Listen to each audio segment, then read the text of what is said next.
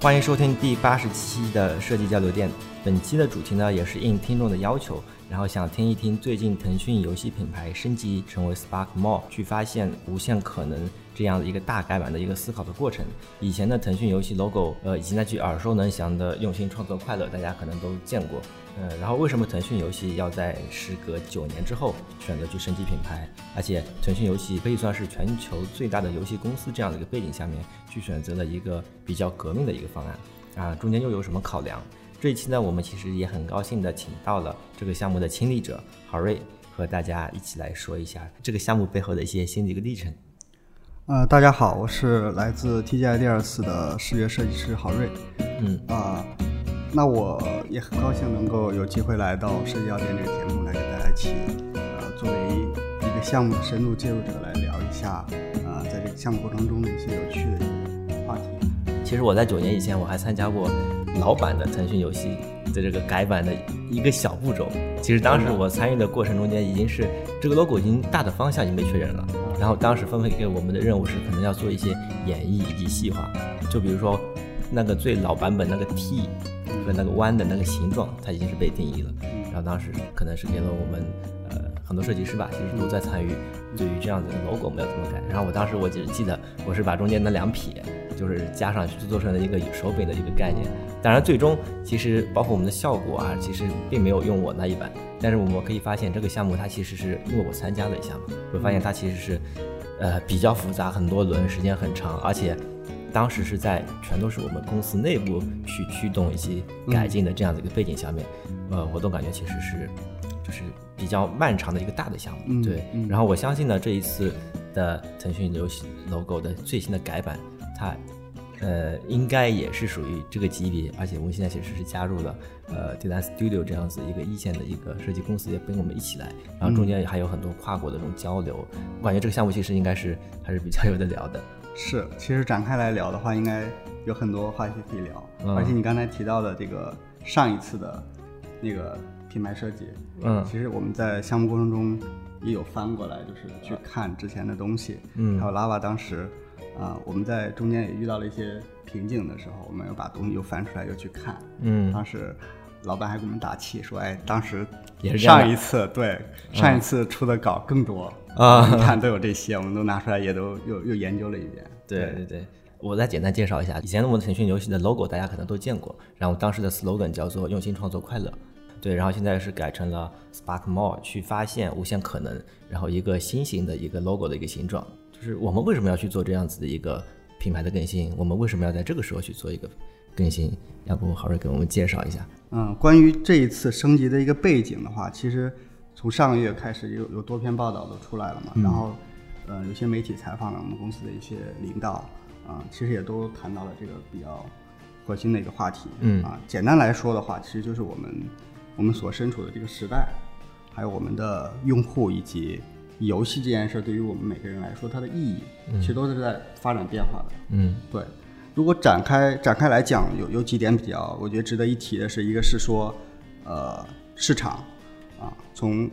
原来的端游到对后来的手游，对，其实用户大盘也是急剧的扩大了，嗯嗯，涉及到的人群也比原来要要复杂很多。嗯那游戏这个所存在的场景，它也不不是在局限于就是呃娱乐的这个特别垂直这个范畴了。嗯那除了它除了可以单纯说给我们带来快乐以外，应该还是我们也看到了它越来越大的意义。啊、比如说它可以启发人的兴趣嗯啊。那好现在有好多寓教于乐的游戏，比如说像腾讯游戏旗下的这两年新上的游戏，像《榫卯》，嗯还有假期这样的游戏，它除了让大家在游玩的过程中去，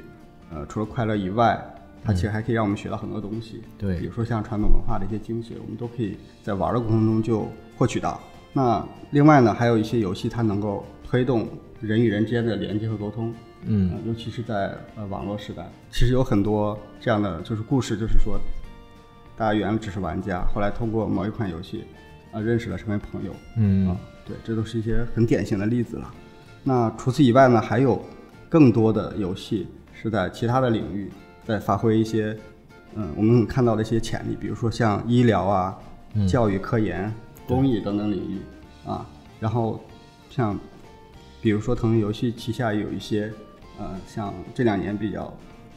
经常被提及的，像功能游戏这样的战略，嗯嗯对，像长空暗影啊、剑啊这样的游戏，不知道大家知不知道，它是关怀那个视障人群的这么一款游戏。哦，啊。然后最近也刚上了一款，是帮助防预防艾滋病的，叫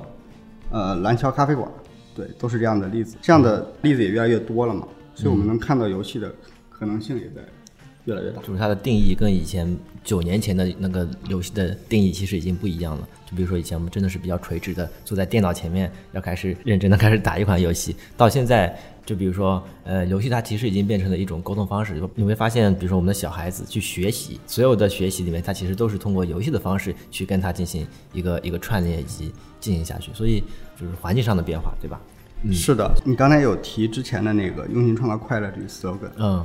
其实我们当时内部也有些激烈的讨论，嗯包括我们在做调研的时候，嗯啊，包括现在上了之后，其实用户的很多反应还是会说，觉得诶原来那句挺好的，说不用了还挺可惜的啊。嗯嗯对，其实讲了前面的那些东西，大家就会发现说，真的是虽然快乐真的很重要，对于腾讯游戏这个品牌，但是可能，呃，我们原来是在追求。呃，能给大家带来快乐这件事情，那但是现在我们发现，除了快乐以外，我们还应该带来更多。嗯啊、比如说我们更应该启发我们的下一代，嗯在各个领域去创造。嗯那我们也应该关注到社会的各种群体的事情。嗯那这个品牌的体量越来越大之后，它所承担的责任也越来越多。嗯对，这些可能都是之前的这句 slogan 所没有办法涵盖的一些点。我们也希望把它能够讲出来，把它给极大的拓展了。再说回来，视觉这一块，嗯之前的那个有一有手柄寓意的那个提手机的那个，嗯对很巧妙的造型哈，它可能会显得有点从视觉层面上来讲有点具象，对，啊，有点具象，就是我们一看，我们大概知道它是什么，它是呃做什么的，啊但是可能少了一点点我们刚才想说的那种想象空间。对对，对这也是我们这次做这个品牌刷新的一个根本的一个出发点。对，所以就像刚才你所说的，特别是呃，一开始前面我们还有个问题吧，就是它为什么要在已经是变成全球最大的游戏公司这样的背景下面去用这样子一个颠覆的方案？因为一般的改版可能是求稳为主，但是我在我看来，其实更多的是因为就是因为我们发展到了这个阶段，我们对于这个游戏或者这个行业上的一些理解可能是不一样的，我们可能是需要去表达出一些我们的一些使命、方向、呃认为，所以我们可能才会在这样子的一个情况下面去选择了这样子一个颠覆的方案。嗯，对，嗯，对，背景上面就差不多是这样。然后我们再回到设计层面啊，就是刚才其实我们调了很多的这种概念、理念，就我们为什么要去做这样子的一个呃 logo 的升级嘛？当明确了我们这个理念之后啊，它被落地下来的时候，还是有很多的一个步骤的嘛。呃，能不能给我们大概介绍一下这个 logo 它是从这个概念提出，然后它如何呃能确保，比如说我们后面的视觉、后面的一些各种环节，它是能够被按照这样的一个方式去稳定去落定下来的？嗯，好的呀。其实要讲这个品牌升级从无到有的这个落地步骤，其实还蛮庞杂的哈。那我大概列一下我们几个比较大的步骤哈。嗯呃，第一个步骤的话，就是我们的品牌刷新的一个策略的部分。就是先确定我们的大的方向，对是吧，对，其实这个这一般品牌刷新都是一个品牌由内而外的这么一个嗯，呃一个过程嘛。我们首先得、得说服我们自己为什么我们要刷新，对吧？然后呃，给到我们给到我们的 sponsor 足够的决策的素材来来做这个决策，嗯后面才是说我们要以怎么样的东西来示人。嗯啊，这个第一个部分其实就是我们自内的这么一个先革命革自己的对命这样的一对个过程。对，这里需要解决，呃，为什么我们要进行品牌刷新？嗯我们要弄清楚新的腾讯游戏的品牌到底是什么。对，就像刚才我们所说的那些，对吧？对对对，这里边可能就涉及到一些呃品牌侧需要去做的一些核心的事情，比如说我们要要要做一个我们的品牌物的架构，这里面嗯有很多东西，这个东西构建了整个品牌，嗯，比如说像呃品牌使命、呃品牌信念、定位等等这些东西，最终如何落到 tagline 这句嗯这句话上面？对，当然这里已经略过了很多的品牌调研的内容，嗯啊，这是这是第一个部分。那第二个部分的话，是视觉创意的策略的部分。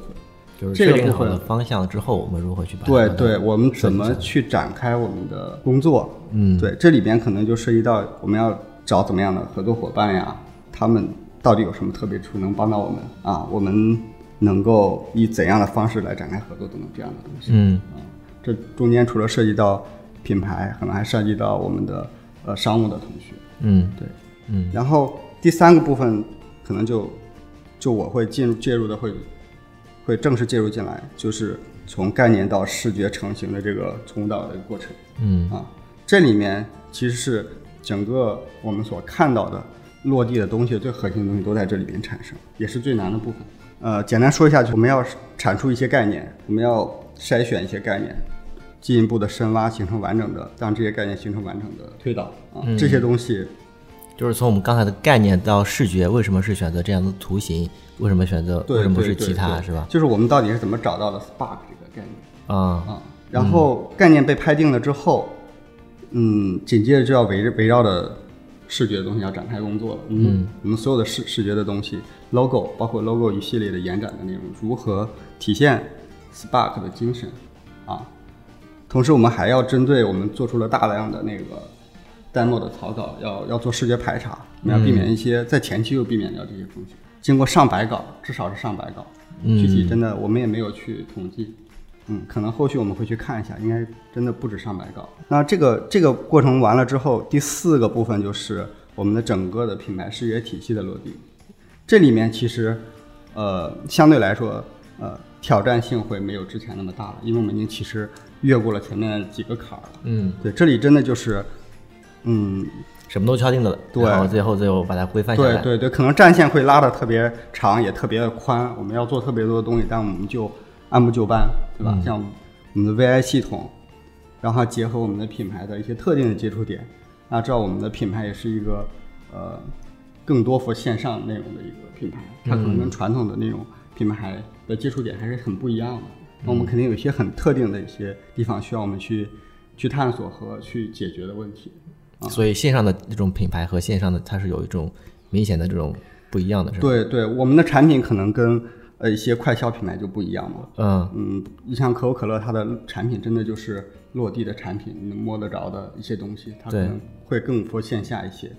啊、还有一些户外的一些广告，嗯，线上的可能就比较少，但是我们的内容可能线上的就会比较多，还有一些是，呃，特别是一些终端、一些手机端啊、PC 端的一些产品体验，就比如说我们这个东西可能要加更多的演绎。需要，啊、对，嗯，呃需只要我只是举个一个例子啊。对，是肯定是需要更多的演绎。另外就是说，还需要我们去有一个非常统一的一套方法，能让这个品牌以统一的面貌展现。因为大家知道各种不同的机型，嗯，有各种我们我们的产品都是隶属于不同的那个呃项目组的，对大家的开发游戏的机制也形成都是不一样的。对，我们如何让它展现出来更一体，这是一个特别有挑战性的一个一个一块工作。嗯对，第五个就是后续的，后续的就是我们我们完成了这一整套东西之后，我们要有一个品正式的品牌发布嘛，那我们肯定有需要一个大量的这个怎么讲，就是营销的一个支持。嗯嗯，包装露出，对对对，我们要根对据计划我们的这个营销的这个落地的节奏来推出不同的素材，给嗯予到不同的支持，比如说像呃品牌视频、概念海报、创意 H 五等等等等这样线上线下的东西。嗯嗯，刚才我们也只是列了一下每个节点的这个是是，大概有什么？对，大概五个节点是，其实每个节点都需要有大量的讨论经过。呃，我们在一开始介绍的时候好像没有说到，其实我们整个项目经历了多少年，是按年计的。 嗯、其实，对，其实呃，品牌那边也有一个说法，就是什么时候才呃启动的，什么时候开始酝酿的，什么时啊候开始启动的。那我这边的话，呃，我正式介入是去年年中正式介入的，去啊年年对，中，至少也也差不多一年半不到。就已经到了第第三第三步的时候，对我其实是呃，我其实，在第一个阶段、第二个阶段吧，也有也有一些参与，但是可能正式啊、工正式作的时候，嗯，对，这正式就是第三个阶段，它都已经是快快要一年多嘛。了，对嗯对我们我们那个之前那个项目管理的同事，嗯，本来是跟这个项目，然后呃休休 产假，对，这孩子都出生回来了，你看这个。 进对行项对目对，是都已吧？经回来上班儿，说哎，你们项目还没 上啊？你开玩笑。呃，对，咱前面说的那些就是一些比较大的了，除此以外还有很多素材嘛，像我们还有双周官网嘛，嗯，对吧？还有一些活活动的一些主站啊，嗯啊，还有一些线下的衍生品等等等，好多不同的体验的内容。对，而且我感觉它其实是一个，是现在只是开始。这个项目其实被确定了之后，后面其实还是有很多需要继续去完善这个这个理念的一个一个一个过程。对，是的，是的，对对对我们还期望这个品牌能够在未来的十年甚至更长时间能够焕发出生命力。我们需要做大量的工作来持续的维护和更新我们的这个。对对对。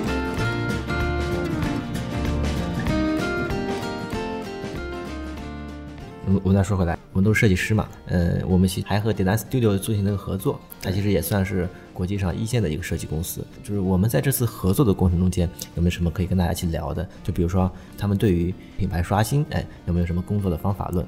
可以跟大家介绍一下这部分的一些细节吗？嗯，这块儿还是挺有有东西聊的哈。嗯可能可能有的小伙伴儿知道，好像有小伙伴儿不太了解这个这家公司哈，因为他们这次也是第一次呃接中国客户的单。啊，我只记得以前他给那个英超还有罗技那个特印别超逻辑对特还别有亮的那个风格 Airbnb，嗯对，Design Studio 它是一家总部在伦敦，嗯然后它应该是在美国和澳大利亚都有分部的这样一个国际的品牌设计公司。嗯对，呃，我后面就叫它 DS 嘛，啊哈后来都是叫它 DS。他们有一个很出名的工作方式，呃，叫做 Immersion Work Style。我我自己把它翻译的话，会叫做沉浸式工作法。嗯对，其实当时刚看到的时候也不知道是什么东西哈，但是我们有幸体验过了。他们会会有一个完整的一个他们对整个项目的一个一个线一条线，啊这条线上每个部分是什么，每个部分是什么。嗯对，它的最先的那个部分，也就是跟用户接触的这个部分和想要就是了解客户的这个部分，就是叫这个沉浸式工作法。啊对，简单说一下啊，所谓沉浸式，它就一定要大家面对面的要做一些事情嘛。嗯啊，他们就飞到深圳跟我们一起进行了几天的调研工作。嗯啊，其实说到设计调研，其实我们还真的是蛮感兴趣，想知道他们在做些什么的。设计调研和一般的调研，就比如说我们的定义是差别是什么？其实我我不知道大家在我们平常的接触到的其他工种是怎么做调研的，嗯但其实我们做设计的调研，其实，嗯，坦白来讲，国内的国内的设计师真的没有一个特别很少有特别系统的方法，就我也不知道大家可调能都研是什有么。自己的方法可以呃获取到呃一手的信息来指导自己的设计思路，嗯啊，但是别人是怎么做的，我们还真的不知道。嗯啊，我们看一下他们是怎么做的哈，嗯就是说，呃，他们过来飞过来给我们做调研嘛，然后通过一系列的一些像工作坊啊，还有访谈啊，包括他们自己可能还有一些私底下的收集资料的方式啊，嗯，然后经过这些东西，他们以一个非常高效的方式，就可能三天嘛，三天完了之后，当天晚上就出了一个总结报告嗯啊，然后给我们来讲他们了解到的我们是怎样的，他们了解到了非常多的呃我们的市场环境是怎么样的，嗯我们的呃品牌文化是怎么样的？其实对于我我们其实身处其中，我们可能觉得没什么，但是对于一个呃跨文化的、跨国的，甚至很多生活习惯和文化都不一样的这么一个团队，嗯他们能在短时间内了解的东西，其实我觉得挺佩服他们的。嗯啊，是一个不容易的事情。啊，其中还有一个最令人印象深刻的东西是说，呃，他们会，他们会，他们就在那些工，在我们的这些工作坊和访谈中，他们会设计一些非常有趣的挖掘关键信息的一些互动，比如说一些小问卷呀、嗯，一些一些一些挺有意思的东西。啊，我们可以从中学到一些欧美同行们做设计调研的艺术方法。嗯啊，比如说，嗯，他可能有这么一个问题，他们想得到这么一个问题的答案。呃，我们内部员工对我们的品牌的预期是怎么样嗯啊？大家肯定在这里工作，最起码是对这个品牌和对这个企业文化是认同的，对吧？那一定也也把自己当成这个品牌的一份子，他一定期望这个品牌能够达到什么样的成就，对吧？嗯这个是自然而然的。但是如果你设置这么一个简单的问题，这么直观的问题，其实大家就觉得很端着，可能可能你不一定能得到嗯，很很很深入的答案。对他们设计一些很有意思的一些一些一些一些小游戏，比如说他们就在这个问题上，呃，做了一个做了一个小东西，每个人发下来一张纸，其实那张纸就是一一个呃一个杂志封面啊，啊，这个杂志封面的名字是空的，等待嗯你去填进去。然后这个杂志的头版头条是一个模板，这模板大概是说腾讯游戏得到了什么什么的奖，啊，啊，然后它的时间是设置在二零三零年，嗯，它时间也是很有讲究的哈，就是我们是一九年做刷新嘛，其实嗯三零年是刚好十年嘛，长线的，啊，对，嗯、我们既然花这么大力气，花这么多钱，花来来来做这个升级，一定是希望它可以在未来十年可以有所作为的。嗯那设置好这个时间之后，让我们的问卷小伙伴大家去填进去。那填这个填这个杂志封面的意义就在于说，呃，你你觉得腾讯游戏能够未来在哪一个领域能够获得别人的关注？因为这个杂志可能是一个非常呃知名或者权威的，在某一个领域权威的杂志。嗯啊、那所获的那个奖项就是希望说，呃，你认为腾讯游戏应该在哪一块儿得一个什么样的奖？啊、通过这样的方式，大家就会真的很很放松的去填嘛，天马行空嘛，嗯但是很真实嗯啊、我相信他们通过这个一系列的问题，应该是得到了很多，就是更加呃更加真实的答案。嗯对，这是一个小例子了，嗯对、我就不展开说了，因为其实很多这些内容。其实，在我们的设计的过程中间，其实我们的内部的 in house 团队它也是介入的中间嘛。呃，不管是叫刚才所啊说的叫呃国际一线设计公司，加上我们这个 in house 的一个团队，就是还是做了这么多年，就是我也我也知道其中肯定有很多的这种探索的过程，就是能不能给我们介绍一下几个大的一些呃纠结的点？好呀，前面其实也大概提了一下，嗯嗯，没有展开讲。其实在，我觉得在第一个阶段是有挺多纠结的，但是我在第一个阶段介入的比较少，也就是品牌方向策略提的出那一阶阶段对是对吧对，嗯呃，那个可能品牌经理会比较有发言权。那我我自己介入的比较多的肯定是概念探索和视觉打磨的这两块儿。概念落地的那一块。对对对，嗯在概念探索阶段的话，其实我们是有一个比较明确的刷新策略的指导，嗯就是呃，品牌经理已经把这个品牌屋的架构跟理的差不多了，只是说上面的一些一些用词还不是很准确，但是所要表达的意义，我们是很清楚的了。嗯啊，那品牌想传达什么信息，基本明确了。我们就是需要找到一个合适的，可以把把整个品牌包裹起来这么一个、一个看得见的东西。嗯嗯，其实这里无非就是在说有怎么样的好点子来让它呈现。嗯对这块儿就挺磨人的。DS 跟我们内部的银行团队都做了大量的发散。其实一开始我们是主要是在呃 DS 那边在在主要在做工作，然后我们嗯就是定期的去 review，然后去去讨论。但后来我们也也全部都介入进来了，还嗯卷入了挺多的小伙伴一起，但是一直都不太理想嘛，没有找到那个合我们觉得都满意的点，嗯，就一度还停滞了。其实这个阶段应该很多设计师都遇到过，就是你在做概念的时候，有的时候呃也有一些概念觉得也还行，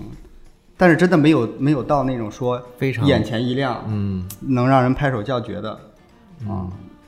但真的有的项目就找不到这个点，到从始至终有的项目真的会找不到这个点。而且其实它也没有什么方法论，它就是个创意一样，是就是你是碰到了它就来了。嗯，嗯对对对，每个人都有自己获取灵感的方式嘛，其实都不嗯太一样嘛。但是这么大的一个项目，真的，你的这个创意真的没有让人拍手叫绝，其实挺难的。嗯嗯，谁也谁也不敢说去拍一个嗯、半斤八两的一个概念出来，对吧？嗯这是这里。然后差不多我们耗时有几个月肯定是有的，嗯四五个月肯定是有的。嗯但我我我我我拍脑袋说，嗯嗯，这里边有两轮儿，大概到第二轮儿的时候，我们才找到 Spark 这个概念。就第一轮就是完全是没有任何方向，像无头苍蝇一样的。嗯。然后第二轮的时候，是感觉稍微有点思路，我们大概知道是要呃在探讨。我们当时有有提到的一些概念里面都有一个一个一个一个元素，叫就是光。啊那我们觉得光这个点挺好的，它能照亮我们这个世界。嗯然后呃，包括闪光这个词也挺好的，对吧？嗯，能够体现呃创意或创新，或者能体现一些这这方面的一些含义嗯啊。差不多，当我们找到 Spark 那个概念的时候，已经已经真的很很过了很长的时间。我们嗯当时我们当时挺兴奋的，对。另外就是在在视觉打磨和调优的这个阶段，我们也纠结了好久。嗯嗯，因为因为大家知道，当面对这么大体量的品牌，你要考虑的因素真的不只是一个图形。嗯嗯，比如说，比如说我们要保证我们的呃这个 Spark 的这个图形是独一无二的啊，啊，不能说呃我们出来了之后，市面上一搜一大堆都差不多，对吧？我们就避免这样的雷同的风险，还有其他的一些风险。另外，我们还需要体现的是，我们品牌方比较关注的是我们的品牌的一个气质是怎么样的，通过图形上的表达对的气质是吧？嗯对对，因为因为 Spark 这个图形很容易做的锋利，啊，嗯，其实我们在做视觉排查的时候，看到好多呃这个方面的类型的 logo，它会做的比较锋利，对，星星啊什么都会光嗯比较锋利，对。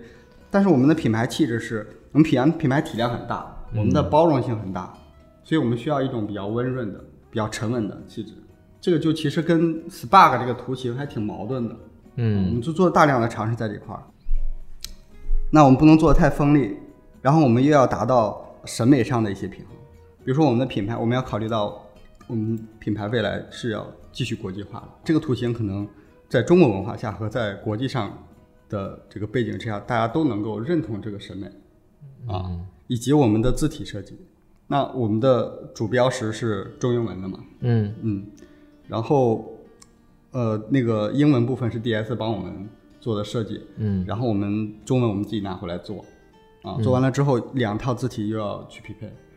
嗯，啊，这里面我们也做了大量的功夫，对，就中文中文，我记得腾讯不是有腾讯体嘛？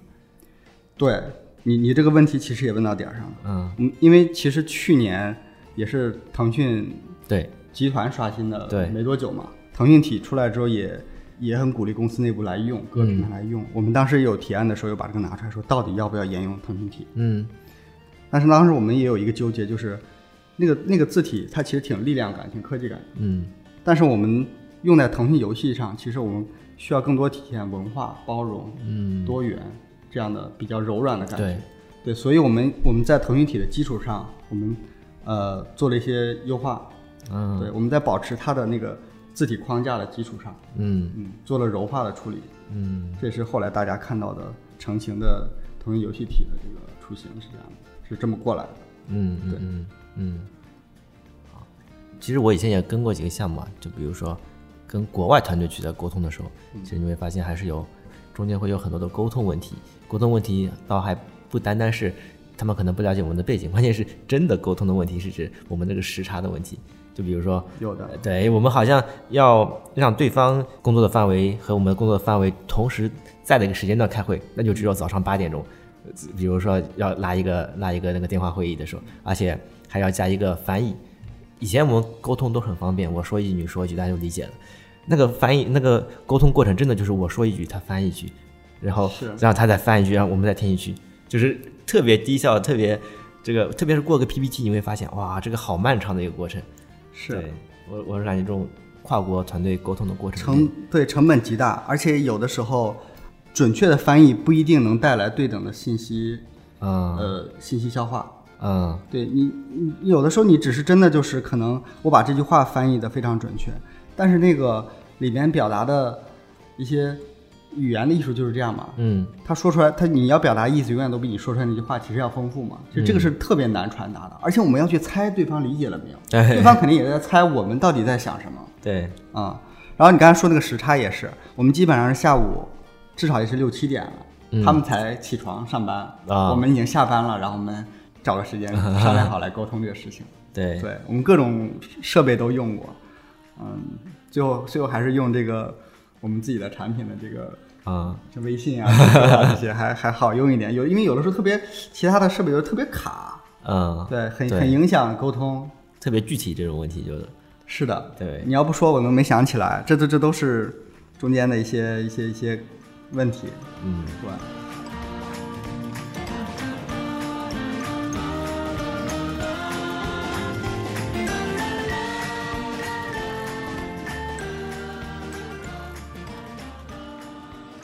然后我们其实已经进行到了这个 logo，基本上也找到了方向，也找到了落地。然后其实这也还没完，其实这其实是完成了，就是就是我们创意落地层面的一个找到。但是这个东西真的去落地下来，它其实还是有很多特别具体的问题。就比如说刚才你所说的，面对公司这样的一个产品，它可能要在各种的尺寸、各种的呃这个这个设备上面，可能都得找到一个就是规范。这种有没有再具体的去跟我们就是介绍一下好呀这部分的一些工作？嗯，然后你刚才说，嗯，前面迈过了一些坎儿，其实嗯其实我们这个团队在在一开始就形成了一个一个相相当于这个我们这个小小团队的一个文化，就是一个项目组的一个文化，就是嗯我们每迈过一个坎儿，我们就去喝， 就去吃饭一起聊。嗯当时是品牌那块儿是迈过一个坎儿啊啊，然后然后那个找概念迈过一个坎儿，啊然后我们的 logo 定型我们迈过一个坎儿。嗯对，然后到后面才到我们现在要说的这一趴，嗯就是我们我们虽然松了一口气，但是我们紧接着又马上投入到更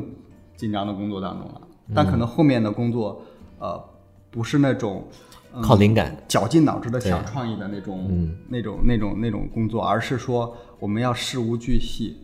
然后我们要考虑事情很周全，然后我们要，呃，在我们内部的更大范围的团队内去宣讲和去沟通，嗯怎么样让这套东西能够统一的落地。嗯嗯，即便如此，我们还是有很多问题，就是不能够提前想到，遇到了然后马上去解决。嗯啊，我举几个例子哈，就是，嗯，因为因为前面有提了一下，就是我们这套品牌规范，它不是像传统的品牌那样的常见的落地的接触点。这里面可以举几个例子啊，嗯一个是产品的开屏规范，嗯，就是它其实是一套很复杂的品牌设计应用的规则。哎，那个其实，在外界看来是不是很简单？就不就是一个对，打开游戏 logo 统一出现大小，没按比例错，出现我们打开就王者荣耀的时候，它就出来腾讯游戏，对啊噔噔噔，然后它下面才是其他的工作室啊，对啊嗯，其他的 logo，对，看似很简单，但是我们在这儿遇到了什么问题呢？首先，我们的呃产品不同，项目组不同，他嗯们的开发的机制都是不一样的，他们他们用来实现这个你看上去这么简单的一个效果的原理也不 一样啊啊，这里面就涉及到单点沟通，啊啊，另外就是各种机型也不一样，嗯然后呃有的是还要考虑到端游的，各种的都要考虑到啊，这里面就还挺复杂的。我们遇到了超多的问题，就是千奇百怪的所谓的技术问题。然后这个都是一个一个去跟他们去联系，然后才能去保证我们这个东西对的质对量。对，而且我们还希望就是我们希望更好地能把这个品牌的理念传达出来，所以我们希望这开屏是动态的。啊啊啊，这就其实老的那个 logo 也有动态的，对但是后来有有一些改成静态的了。嗯大家可能不知道为什么会会改成静态的，嗯除了简洁以外，一进产品先先进来的那个画面是腾讯游戏，嗯大家觉得可能是这个母品牌这个工作做的比较好，大家都统一把它先放这个嗯母品牌，但其实不是这样的。这个垫图是因为，呃，它一定要有东西在这里垫着。嗯打个比方说，打个比方说，如果某一个工作室，它的开屏想用动态，嗯它就需要在前面垫一个东西。嗯就需要在前面垫一个静态的东西，因为它一定是进来先有个静态的内容，然后再进入动态的，所以大家就把腾讯游戏的这个 logo 做成静态的垫到前面了。啊那我们当时就崩溃了，遇到这个问题。那我们想要动态怎么办？我们还再往前垫个东西，它没有办法实现一个非常平滑的一个过渡。我们一定是看到有跳了几个画面的，所以一上来就来个动态的，是不能被程序支持的，是吗？呃，所以这就是我刚才说的，不同的项目组它有不同的这个应对开方发法的机制啊嗯有的就可以，有的就不行。那我们不行，我们就怎么办呢？就一起解决，有的能解决，有的真的解决不了，解决不了我们就要想折中的办法。嗯结果的那个呃，我们我们要的一个效果就是在保证一个大致我们希望的一个呈现效果基础上还要统一嘛。嗯对，嗯，另外针对不同的这个规格，大家知道安卓机的规格很多，嗯，各种各样的，特别扁的或者特别瘦长的规格都有。那我我们那个 logo 在中间，嗯，有的太大，有的太小，肯定就很奇怪。嗯一定要是在不同的机型都能让人觉得，呃，大致是舒服的，而且是统一的。嗯对我，我们我我们我们怎么解决这个问题呢？我们我们弄了一个公式，公式那个公式就是，它是可以算出来大概的这个边距的，就是 logo 的安全距离的。比例是吗？对对，啊嗯，就不只是保证这个 logo 的比例不能被各种压，而且还要保证 logo 四四面的安全距离是舒服的。啊，对，通过这个公式，我们就达成了这个这个、这个哦问题，就解决了这个问题。嗯对，除了除了这些以外，还有一些其他的，比如说像呃 A P P 的角标，这个也是我们品啊牌的一个特有的一个接触点。对，嗯，当时好像有提说这个这个角标的这个事情，好像是腾讯游戏反正是做的比较早，嗯后后来之后其他的一些竞品和友商才跟上的。嗯啊，那我们这次在刷新的时候，我们也很看重这个这个角标的效果，嗯，做了好多版的那个那个 demo 去比对，啊、一方面是要解决一个问题，就是我们这个角标不能够去挡那个这个这个这个 icon 上的核心的内容，嗯啊，比如说我们这火花它是有点前面是有有一些伸出来的部分对的，它又不能去扎到呃那个图标里的人的脸呀、或者怎么样，这些问题都是我们后续才遇到的。啊另外就是这个在又又要又需要让这个角标在尽量小的时候让这个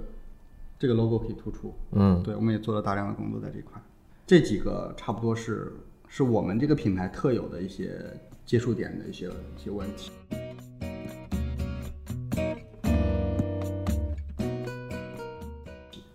我们现在其实已经差不多从概念提出、设计执行，然后到最后的一个规范提出，都已经完成差不多了。说我们已经到了一个露出、公布了。然后我也在网上看了一下，比如说大家是如何去看待这个 logo 的，然后他们可能有些问题，然后我这边也就直接摘录了一些啊，我们就直接看看你怎么看啊。好，然后其实，嗯，当然每个人的观点可能不一样，每个人角度也不一样。然后其中，嗯，有一位同学可能就说到，呃，以前我们有个说法叫那个李教授的那个什么自嗨自嗨式的文案，他们我说，看了，对，有有些可能是通过形容词的堆叠，然后去去形容我们这个东西。然后他的观点就是，他可能没有太多的说服力，或者没有很多的打动力。然后那位同学他可能就会认为，呃，去发现无限可能是不是有点呃宽泛？对，所以比如说我们是如何去看待这些问题？